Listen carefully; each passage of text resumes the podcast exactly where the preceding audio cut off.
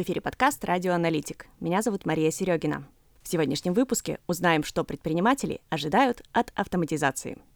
Своим опытом и видением с нами поделится Артем Вахрушев, автор и спикер издательства «Миф», социолог, предприниматель, автор методики «От идеи до эффективной компании за 72 часа» и советник губернатора Архангельской области. Артем, привет. Привет. Артем, расскажи, пожалуйста, как вообще шел твой путь становления в предпринимательстве? Поделись, пожалуйста, какой опыт ты получил и сколько вообще ты в предпринимательстве уже? Ну, я в предпринимательстве, можно сказать, человек совершенно случайный, но случилось это свыше 10 лет назад. За это время я реализовал 13 различных бизнес-проектов. Все они, в принципе, были в той или иной степени достаточно успешные, да, а почему я говорю, что я человек случайный, потому что я спокойно себе работал по найму до кризиса 2009 года, пока наша аудиторская компания, где я был директором филиала, не приказала долго жив, забрав все, всю выручку, но не выплатив нам зарплату, поэтому мы были вынуждены а, у нас было порядка 120 контрактов по Архангельской области. Мы занимались обязательным аудитом, управленческим а, консалтингом, бизнес-аналитикой в том числе.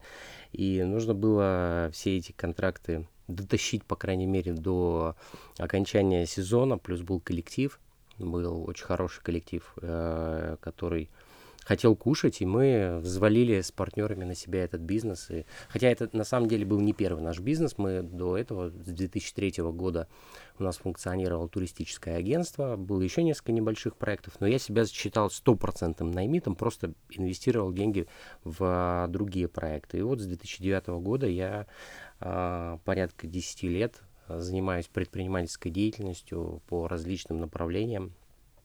И на сегодня уже операционной деятельностью, конечно, не занимаюсь, занимаюсь в основном э, владельческим контролем э, за своим бизнесом, в том числе за счет того, что я в свое время очень здорово автоматизировал и стандартизировал э, все бизнес-процессы, которые происходят в компании. Вот, вот это, конечно, интересный момент. Uh, у нас уже давненько обсуждается среди коллег вопрос, что нужно наконец-то уже спросить у самих предпринимателей, а, собственно, что они ждут от автоматизации, потому что мы со своей стороны можем только догадываться. Давай начнем с того, когда вообще у предпринимателя может возникнуть идея о том, что все, пора автоматизироваться. Ну, вообще, я сторонник того, э, чтобы сразу же начинать применять те или иные бизнес-технологии. Если мы говорим про управление финансами, то, конечно же, нужно четко понимать, э, что такое бюджет доходов и расходов, бюджет движения денежных средств, да, четко понимать и прогнозировать, уметь кассовые разрывы, показатель прибыли, да, определять свои цены, исходя из э, рентабельности и себестоимости продукции. Но при этом вот глубина и степень автоматизации, на мой взгляд, не всегда должны быть сразу применимы. Почему? Объясню. Автоматиза... Ну, таблица в Excel это тоже автоматизация своего рода. Да? Мы используем некие автоматизированные продукты. Кому-то, может быть, до конца дней микро и малого бизнеса и достаточно успешного микро и малого бизнеса вполне себе подойдут две excel таблички, и этого будет достаточно да, кто-то э, захочет продукты 1С, кто-то захочет э, Bittrex, э, иные ERP, либо CRM-системы. Все зависит от того, что тебе достаточно, что тебе необходимо в тот или иной момент твоего бизнеса. Поэтому еще раз, сначала бизнес-технология сама по себе, да, если мы говорим про управление проектами, ну, хоть на коленке, хоть в Excel, но составь диаграмму Ганта и э, там смету и план коммуникации, да, там и другие основные моменты, которые требуются. Но вот выбор продукта, он зависит прежде всего, мне кажется, от масштабности задачи, от э, количества вовлеченных людей в эти процессы. Почему? Потому что, э, ну, понятно, что если у вас там 3 копейки в два ряда или один сотрудник, э, два клиента, то ну, заводить себе модную CRM или тем более ERP-систему это э, просто путь в никуда, потому что вы никогда в жизни э, не, не увидите полезность и эффективность такой системы, если у вас нет массива данных, да, то есть нужен массив данных в любом случае.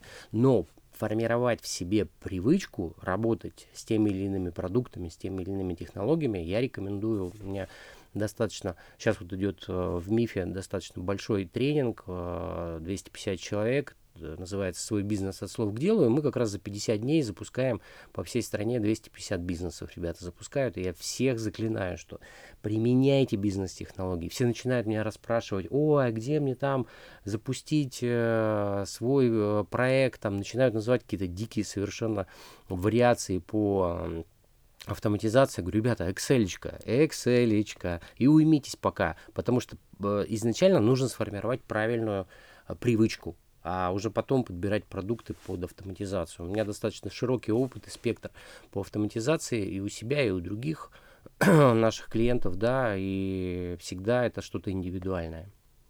А скажи, пожалуйста, есть ли э, какой-то тренд какое-то правило, не знаю, общеизвестное, с каких процессов вообще лучше автоматизацию начинать? Вот есть ли что-то, вот что вот железобетонно нужно автоматизировать, иначе все, беда, дальше не поедем?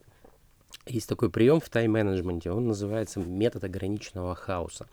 А, как он выглядит. Вот на рабочем столе, либо электронном, либо вашем а, офлайновом рабочем столе, вот э, э, очень часто, особенно девочки это делают, они покупают очень много красивых папочек с бабочками э, и цветочками, заполняют им целый шкаф, и потом начинают, и сразу же начинают раскладывать все бумажки по этим папочкам. В результате через полгода некоторые папки выглядят реально как бабочки, да, а некоторые так и не открылись.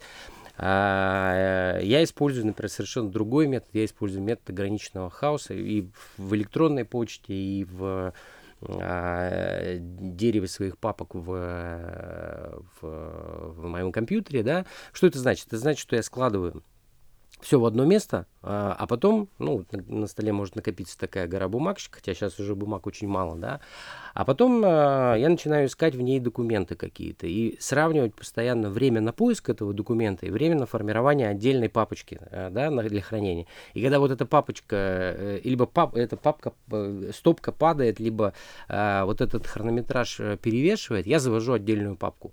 Вот, на мой взгляд, с автоматизированными продуктами вообще то же самое.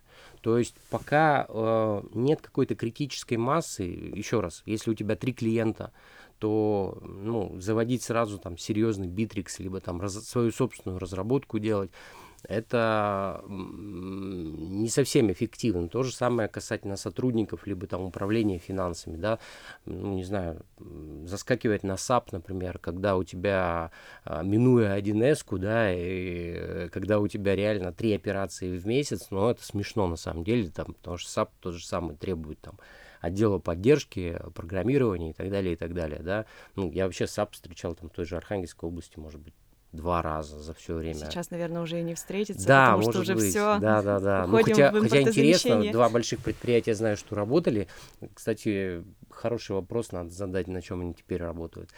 А, поэтому э, почему я вот такой, может быть, несколько ортодоксальный э, не сторонник в кавычках э, ранней автоматизации? Очень просто, я очень много сталкивался, когда люди покупали продукт, а, заводили туда свои несчастные три операции, и в результате а, не видели никакого эффекта и теряли интерес. И говорили о том, что продукт неэффективен, а, работать с ним невозможно, он не дает никакой пользы.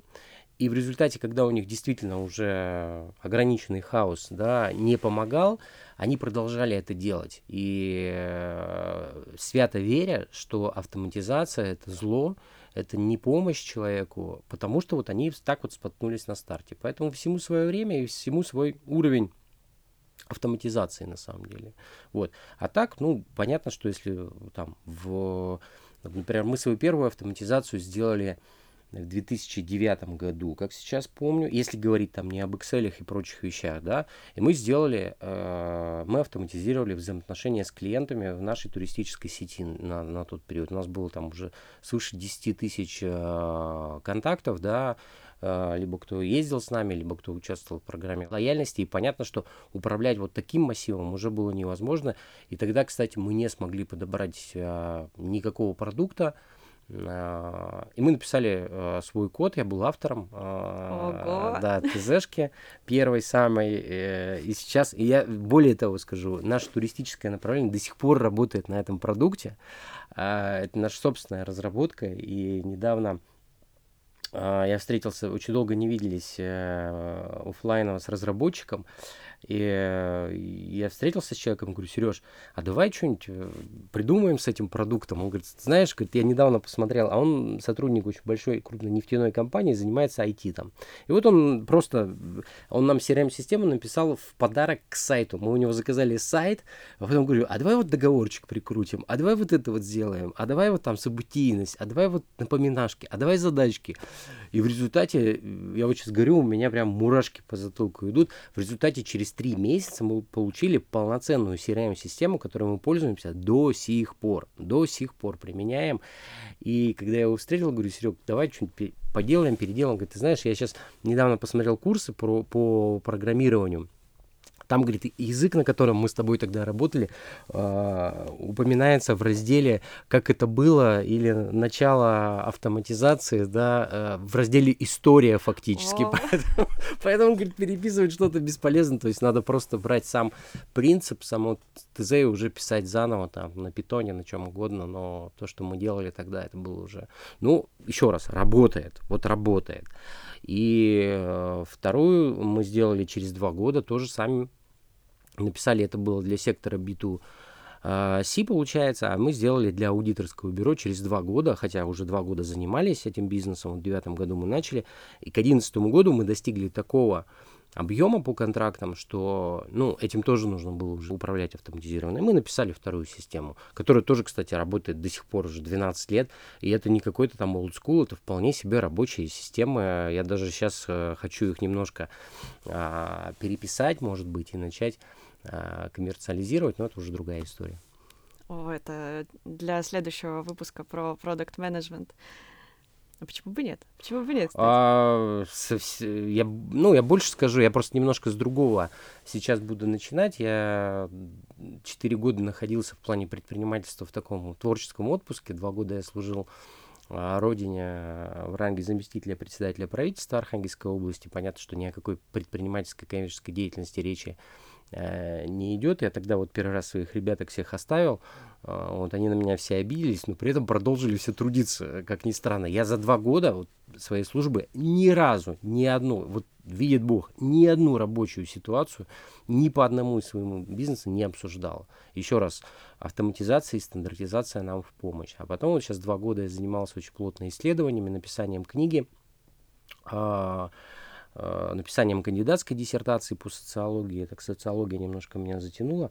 И, в принципе, тоже не особо э, вникал.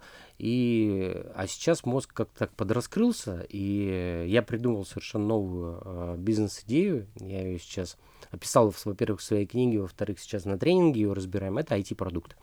Это IT-продукт. Э, я решил тоже попробовать, мы там для себя, да для себя надо э, коммерциализировать. И CRM-системы, на самом деле, которые у нас э, работают, они ну, скажем так, станут частью этого IT-продукта. Он несколько шире, скажем, чем просто взаимоотношения с клиентами. Ну, посмотрим. Классно. Заинтриговал. Да, хорошо. Вот ты рассказал, что у тебя в основном опыт создания собственных продуктов. А был ли у тебя опыт привлечения каких-то сторонних исполнителей для того, чтобы они вам реализовали автоматизацию? И какой он был этот опыт? Как ты вообще подбирал исполнителей, если был такой опыт? Опыт был разный. А, у меня на самом деле основной критерий э, к исполнителям всегда был следующий. Мне хочется системной поддержки в конечном итоге. То есть, ну вот кто мне поставит продукт, либо кто мне напишет код, это не имеет большого значения, да. А, я очень четко понимаю э, все механизмы управления компанией, я понимаю, э, как формировать технические задания, мне важно э, вот это постобслуживание, да, потому что у меня был, на самом деле, у меня первый опыт был э, просто великолепный. Это был э, Егор Трескин, э, не знаю, можно ли назвать компанию. Да? Конечно, называю Егору Петровичу привет да. передадим. Да, компания Арбис. Мы с Егором познакомились э, в 2000, дай бог памяти, в 2004 году. Это была вообще какая-то сумасшедшая такая история. Я в 23 года стал финансовым директором такой очень немаленькой компании. И мы начали, зашли туда, естественно, там была какая-то колхозная 1С, э, и мы начали, так как я был финансовым директором, я начал выстраивать процессы управление финансами, прежде всего, меня интересовало, ну и бухгалтерский учет, конечно же, тоже. И вот тогда я позвонил Егору, а, он ко мне приехал, а, мы с ним познакомились и реализовали а, для меня первый проект, но я так понимаю, что для Арбиса это тоже был один из первых проектов, хотя они мне об этом не сказали, но это была команда, банда, команда ребяток, да, мы с Егором там до сих пор общаемся, я с большим уважением отношусь э, к его начинаниям, да, Э, и вообще к его э, жизненной истории, скажем так, да, на мой взгляд, он просто вот красавчик. И с четвертого года мы поработали. Потом, когда я ушел в самостоятельное плавание, мы с ними работали еще по проекту, по-моему, Северного Арктического федерального университета, тоже там автоматизировали какие-то элементы. Это были продукты, вот первые мои продукты, это, конечно же, 1С. А, и как-то никогда у меня не возникало э, сомнений, да, ни в компетенции, ни в том, что меня поддержат или бросят, потому что у меня в одиннадцатом году как раз случилась такая печальная история. Э, мы разрабатывали один из продуктов, он, кстати, поработал, но сейчас мы его законсервировали. Э, даже инвестор у нас был там, в 2011 году участвовали в инвестсессии, получили под него 15 миллионов, но вернули деньги, потому что, ну, это отдельная история. Э, не хотели обратно превращаться, если кратко, в наемных сотрудников, да, а там требовалось именно это. Oh. Да, инвестор был жесткий и э, хотел, чтобы мы были как наемные ребята. Вот, но при этом мы писали код, э, да, это было там браузерное решение, естественно, и портал такой агрегатор. Сейчас смотрю и обливаюсь слезами, потому что в одиннадцатом году это прям, вот тогда этого было очень мало, и мы прям попали тогда в этот тренд, но свернули проект. Сейчас очень многие ребята, которые тогда это сделали, уже, э, ну, наверное, чуть более успешные, там, хотя бы в цифрах и суммах, да, чем я. И, ну, это такая, для меня это такой здоровый азарт, ничего страшного там нет, каждому свое время, каждому проекту свое время. Так вот, мы сидим, вечер, общаемся, э, у нас был, причем это был у нас фактически штатный сотрудник, мы все были хорошие товарищи, приятели, у нас было такое комьюнити классное, вот мы сидим, как с тобой, face-to-face в 8 часов вечера, и я говорю там условно там, э, Семен, там, да, вот э, завтра делаем то-то, то-то, там, вот здесь это, это, здесь это, это. Он такой, да, все, гуд, мы все ржем, что тут кофе, чай. Все, в 8 вечера все обнялись, разошлись по домам. А, на утро я прихожу, а его нет. И просто вот ничего нет. То есть ни звонков, ни имейлов. Я с 2011 года с человеком не разговаривал ни разу. Я только знаю, что он где-то сейчас работает то ли в Яндексе, то ли еще где-то. То есть он взял, пришел, вот, вот как мне потом сказали, он сидел, остался один и понял, что ему нужно что-то изменить в этой жизни, видите ли. Хорошо, что мы делали там а, архивы все, да, я четко, я с этим много работал, и я прям вот все складывал аккуратненько, да, никогда не все пароли, все, все это мое, да, это моя собственность. И с этим, кстати, всем рекомендую очень внимательно работать и с авторскими правами, да, и с э, продуктами своими, как их хранить, как их сохранять. Вот он сидел, сидел и решил, что ему надо что-то поменять. Он сел в э, самолет и улетел в Санкт-Петербург, и все. И больше мы его никогда в жизни не видели. Вот Просто почему я предпочитаю работать с компаниями, а не с отдельными персонажами, да, потому что все-таки взаимозаменяемость, а, гарантии, продолжительность истории, это, конечно, очень важно. Это, знаешь, такой кейс, который на лекции про риск-менеджмент тебе не расскажут. Я рассказываю. На своих лекциях по риск-менеджменту я рассказываю об этом обязательно. Эх, мне, мне бы хотелось, знаешь, это как-нибудь сметчить время, чтобы я попала к тебе на лекции, но все есть в э, онлайн, можешь все посмотреть, в принципе, достаточно много материала за это время. Класс. Вообще шикарно. Я поищу. Артем, да. вопрос такой. Ты рассказал про опыт положительный, опыт отрицательный. Мы уже поняли, что опасно работать э, с теми, кто работает сам по себе. А есть ли еще какие-то признаки, по которым, а, там, например, начинающий предприниматель может оценить, насколько подрядчик добросовестный? А, спрашиваю, почему? А, со стороны самого подрядчика не всегда очевидно, на что обращают внимание заказчики, когда делают выбор. Все знают, что там обычно задача забрасывается несколькими организациями параллельно, и ты сидишь такой, скрестив пальцы, думаешь, выбери меня, выбери меня. Вот как стать э, такой компанией, которую выбирают? Хороший вопрос. На самом деле, э, вот если рассуждать, как я принимал э, решение, конечно же, это на сегодня это прежде всего заинтересованность компании, IT-компании, компании, которые занимаются внедрением каких-либо продуктов в и в отрасли, и понимание отрасли, и заинтересованность в работе компании. То, что я очень часто сталкивался с таким, что, ну, как бы первая встреча проходит, все замечательно, приехал топчик, один, второй, все, все, все на хорошем уровне, поговорили с тобой, знают, чем ты занимаешься, а, все, произвели на тебя впечатление, а потом приходят на вторую встречу после подписания контракта, приходят технические ребята, которые говорят, ты что ты мне мозг ешь, вот у меня как бы блоки есть, я их буду внедрять. Как ты их будешь внедрять, если ты не понимаешь э, специфики бизнеса? Почему Например, мы очень часто э, работаем, вот когда аудиторское бюро наше занимается управленческим консалтингом, мы очень часто работаем в коллаборациях.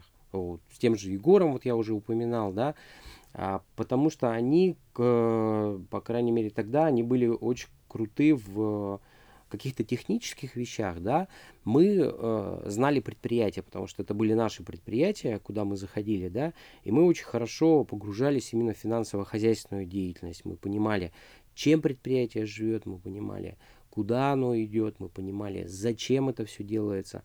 Поэтому однозначно перед написанием того же ТЗ, это, кстати, тоже очень, очень хороший признак, да, когда пишется техническое задание, потому что, ну, несмотря на то, что сейчас на рынке очень много людей работает, и все себя позиционируют, естественно, как э, партнеры э, Тинькова, Сбербанка, Газпрома, да, при этом они просто имеют там счет в банке, например, и прям логотип всегда на сайте. Я очень часто так ловлю ребят вот на таких вещах и говорю, будьте скромнее, если вы работаете с микро-малым бизнесом, покажите мне кейсы из э, вашего опыта микро и малого бизнеса. Мне не интересно, что вы а, какой-то суперкорпорации что-то там сделали. Понятно, что а, законы управления есть законы управления, но специфика управления микрокомпаний, малой компании, в том числе и специфика автоматизации процессов управления, она отличается от э, крупного бизнеса. Поэтому не надо меня пугать там э, большими дядьками, я скорее испугаюсь, чем э, и подумаю, что это будет дорого и, и наворочено. Да? Покажите кейсы, исходя из моего уровня. Поэтому э, вот эта погруженность в твой проект, твою компанию, либо тогда коллаборируйте с кем-то, потому что э, вот когда приходят чистые технари без переводчиков, я всегда вот выступал переводчиком между, э, я пере, переводил э, с технического, финансового, управленческого языка на человеческий всегда. Вот моя задача в, во всех проектах в основном была, да, это проектного менеджера, роль проектного менеджера, шляпа проектного менеджера, а это работа с ожиданиями стейкхолдеров прежде всего, да, то есть это понимание того, что же человек ждет от этого всего, потому что но он же ведь не ждет просто, чтобы ты автоматизировал его бизнес. Он там, у него есть страх какой-то, или есть обеспокоенность, или есть э, сверхзатраченное время. Выясни э, цель э, вот этой коммуникации, цель этого внедрения прежде всего. Потому что мы, например, э, свой, э, свою CRM-систему э, первую сделали, потому что Первое, мы хотели решить вопрос с э, текучкой кадров, э, да, за счет той же CRM-системы у нас была встроена система обучения, мы период и стандартизации, естественно, у нас два процесса шли параллельно, мы делали стандарты корпоративные и автоматизировали часть процессов, да, и мы э, период в внедрения, скажем так, менеджеров в проект, да, то есть, ну, например, когда он начинал уже полноценно продавать, сократили в три раза, с трех месяцев до одного у нас. Через месяц человек уже полноценно продавал практически все продукты компании, да, и при этом а, у человека формировалось э, дополнительное понимание, что он не сможет уйти с клиентской базы. Что греха таить? Все, все мы такие. В блокнотик записывали, блокнотик под мышку и пошли. А Артем Владимирович придумал такую штуку. Он все блокнотики ездил по офисам, вот так рвал, договоры, выписанные от руки, рвал, девчонки рыдали, это, кстати, тоже один из аспектов, да, когда внедряете что-то э, автоматизированное, будьте готовы к тому, что итальянская забастовка неизбежна. 90% вашего коллектива скажут, это неудобно, это жрет очень много времени, это все не нужно нам. И вот я ездил, они продолжали э, выписывать что-то там от руки, вести записи, я просто вот рвал в урну, они рыдали, ненавидели меня.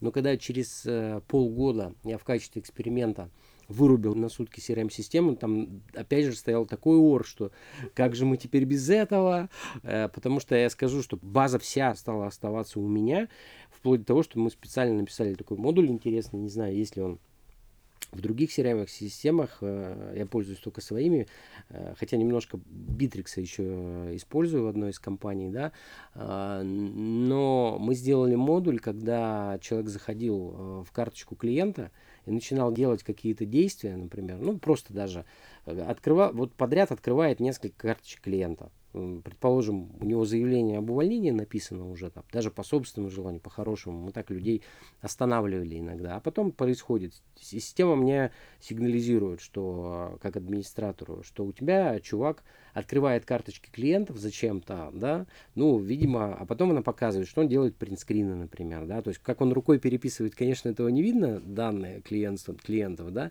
а вот то, что он принтскрины делает, я вижу. Например, я подхожу и говорю, там, Машенька, дорогая моя, мы же с тобой по-хорошему расстаемся. Давай-ка ты закончишь это. Какие глаза у людей были. Вот только ради этого стоило автоматизировать эту систему, чтобы увидеть глаза людей, которые понимали, что я все вижу. Да?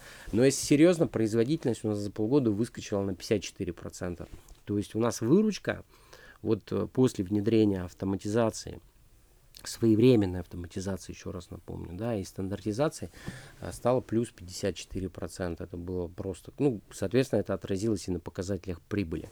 А, это было просто великолепно. Я тогда вот, я сейчас говорю, у меня волосы дыбом на затылке встают, потому что это самый большой кайф для руководителя, для того, кто Э, автоматизирует систему, да, не просто победить вот этот саботаж и сказать, вот у нас теперь все красиво, вот все летает, все онлайн, я могу там с любой стороны мира там посмотреть, как у меня там дела.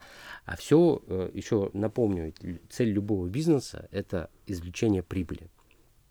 И вот когда ты видишь, что извлекаемая прибыль не через какие-то там 20-30 лет, а через 6-9 месяцев начинает меняться в лучшую сторону, это, конечно, супер.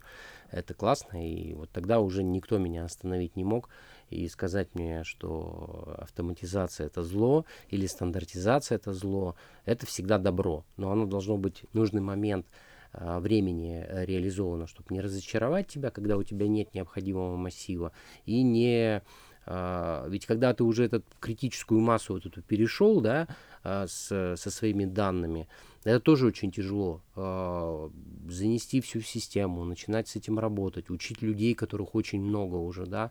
Поэтому все должно быть своевременно. Все должно быть своевременно. Слушай, такой вопрос к тебе. Раз у тебя есть еще экспертиза и в бизнес-анализе, и в работе со стейкхолдерами, а, рассмотрим такую ситуацию.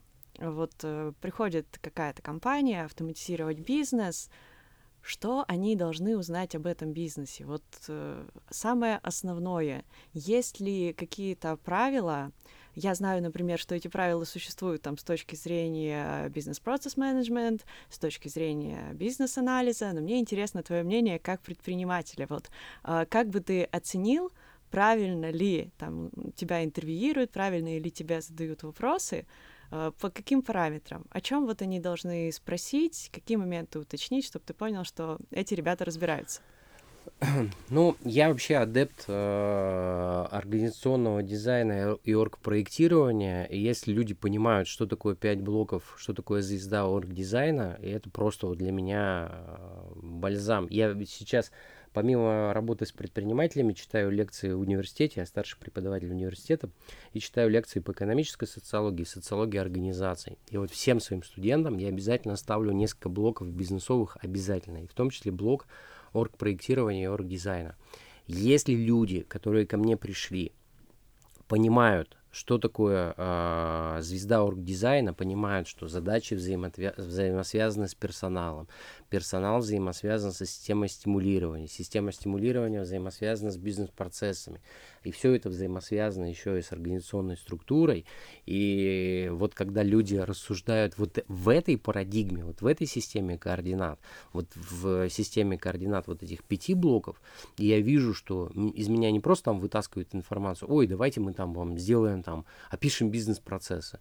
Начинаешь разговаривать, люди вообще не понимают там, а, что такое адаптационный план или что такое полноценная должностная инструкция, да, или мне говорят, давайте мы вам сформируем оргструктуру, при этом а, э, совершенно не, не интересуются целью, которую наша компания ставит перед собой на год, не интересуется декомпозицией этой цели там, до уровня задач, не дай бог мероприятий и работ, да, а, вообще, и то есть вот когда люди начинают выхватывать какой-то один блок, вот для меня это показатель а, непрофессионализма, безграмотности, потому что а, во всем должна быть а, система, в управлении тем более, поэтому а, прям всем рекомендую на самом деле а, позаниматься Э, оргдизайном, оргпроектированием, потому что для меня э, это такая основа основ в управлении и в автоматизации, и в стандартизации любого э, процесса и любой компании, что можно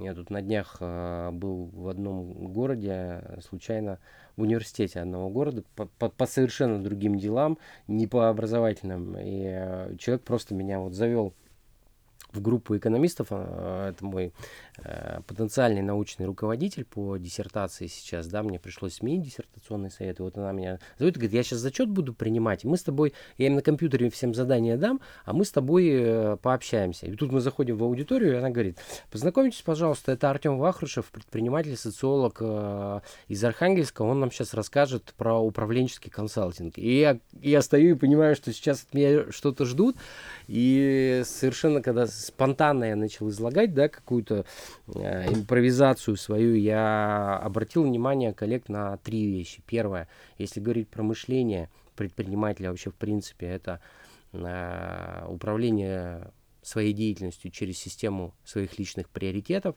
А если касательно бизнеса, это, конечно же, оргпроектирование и коммуникация. Вот эти две вещи, они для меня, вот для э, любого специалиста, для любого руководителя, для любого человека, который внедряет а, или автоматизирует процессы, на мой взгляд, это два таких столпа.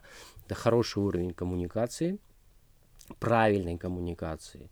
Не просто там э, эй, я такой замечательный, любите меня, да, то вот это самая большая ошибка, когда люди считают, что они природные коммуникаторы, там, предположим, не готовятся к встречам, да, а, а это правильное проведение совещаний, например, да, правильное, а, ну, не знаю, применение техники активного слушания, например, а, когда ты общаешься со стейкхолдерами, решение конфликтных ситуаций, там, презентация и многое-многое-многое другое, да, взаимодействие через CRM-систему. И второе, это, конечно, орг-проектирование. Вот мне кажется, что это вообще э, такая история успеха, если человек хороший коммуникатор и знает, что такое орг-дизайн, то, в принципе, любая организация будет ему рада, и он сможет стать переводчиком с технического, финансового, бухгалтерского на человеческий язык, потому что большинство руководителей, конечно же, говорят на человеческом языке и реже на техническом. Такое бывает. Здорово. А можешь что-нибудь порекомендовать, почитать, посмотреть, поизучать, чтобы вот к этому уровню понимания бизнеса могли приблизиться те, кто сейчас на стороне автоматизации находится? Ну, конечно же, первое, что я хотел бы порекомендовать свою собственную книгу, называется она «Хочу свой бизнес. Предприниматель за 72 часа». Да? Это книга, которая выйдет э, в конце апреля 2023 года, уже сейчас можно сделать предварительные заявки, издает «Миф» Ман Иванов Фербер, да, на мой взгляд, самое крутое бизнес-издательство в Российской Федерации и не только. Вот мы с ними издаем такую книгу. Почему? Конечно, шутка, но в каждой шутке доля шутки.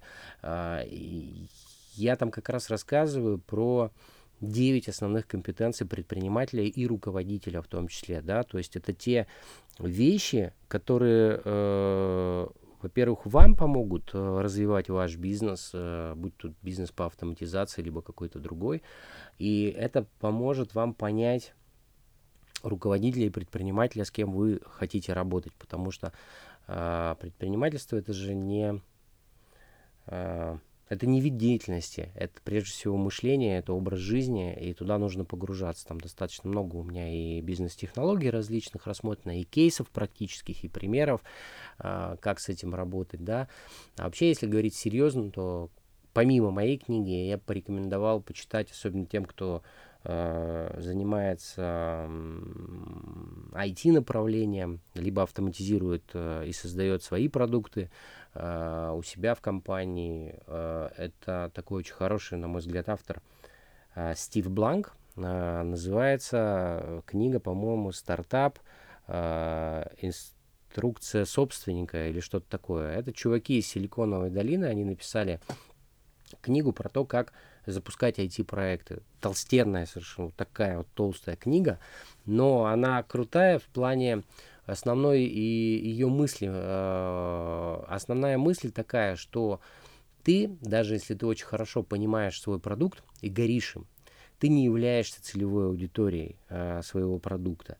И для того, чтобы, вот даже если ты увидишь, как вот, вот просто как, не знаю, как, как вчерашний день, да, ты вот все детали представляешь, ты горишь, у тебя волосы дыбом на затылке встают. Ты не фокус-группа. И первое, что ты должен сделать, ты должен пойти в поле, ты должен пойти к э, потребителю потенциальному, найти его и спросить у него, Маша, что ты ждешь от этого продукта, да, а, какие он должен тебе принести плюшки и результаты. И после этого только а, ты идешь и пробуешь создавать первый а, рабочий а, экземпляр, первый прототип. А, ну и дальше там достаточно а, простая, но долгая технология, как это все делается. Вот мне, честно говоря, когда по, прочитал первый раз э, вот эту книгу, я задумался, я ее, кстати, сейчас перечитываю э, под свой э, новый э, IT-проект. И э, вот я ее когда первый раз прочитал, я понял, что мне надо, меня очень часто спрашивают, почему ты вдруг стал э, соци, социологией интересоваться, там, почему стал писать кандидатскую диссертацию, заниматься исследованиями. Я понял, что вот пока я не научусь делать э, классные маркетинговый, а маркетинг это социология прежде всего.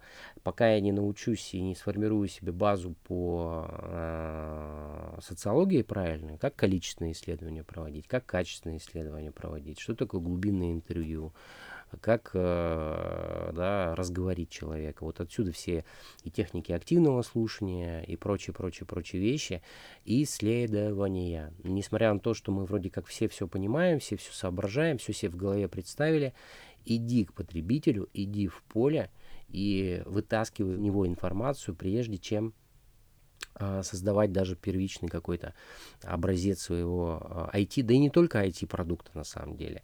Поэтому очень хорошая книжка, почитайте Стив Бланк. И уж э, так, э, если заговорили про технику активного слушания, про коммуникацию, про другое направление, да, другую, другой столб, это, конечно же, э, я слышу вас насквозь, автора сейчас не подскажу, но могу сказать, что это психотерапевт, который тренирует переговорщиков э, спецназов ФБР, э, те, кто ведут переговоры с террористами, смертниками, с людьми, которые захватывают заложников. И это тоже чистый набор технологий. Как правильно задавать вопросы людям, чтобы получать на них правильные ответы. Еще раз, технология без коммуникации, коммуникация без технологии не могут э, существовать, потому что ты либо будешь находиться в своем техническом мире и считать всех вокруг э, необразованными дураками, да, либо ты будешь находиться в какой-то коммуникационном мире, но не понимать, что происходит в техническом. Поэтому вот это сочетание, оно должно либо коллаборироваться несколькими персонажами, либо ты должен в себе это формировать. Ну, например, четко понимаю, что несмотря там на экономическое свое образование, на MBA степень, на физико-математическую школу для меня, и понимание основ программирования, я никогда не буду хорошим техническим специалистом. У меня как минимум отсутствует такое золотое качество, как ЖЖ, это, это называю усидчивость, железная усидчивость, да. А, вот, поэтому я не смогу, ну, я всем говорю, у меня больная спина, я не могу сидеть больше часа, а там нужна вот эта вот работа, поэтому Естественно, я, э, моя епархия, моя шляпа это коммуникация, это оргпроектирование, это, э, это перевод с технического на человеческий, с финансового и организационного на человеческий. Поэтому ищите хороших партнеров, партнертесь, коллаборируйтесь, и успех будет с вами всегда. Классно. Артем, спасибо тебе огромное. Спасибо, что поделился опытом, рассказал про свой путь предпринимательский, и, как мы узнали, путь в IT тоже уже достаточно длинный у тебя. Да, пока не, не очень э, монетизируемый, но, но достаточно длинный, да. И вот пришел, наверное, момент, когда нужно уже это все выплеснуть и монетизировать, да. Классно. Будем ждать твою книгу, твои крутые IT-продукты. Э, как зарелизишь, пиши, запишем еще один подкаст. Спасибо, все. Спасибо огромное, Маш, за приглашение. Всегда буду рад общаться. Спасибо, до встречи. Пока-пока.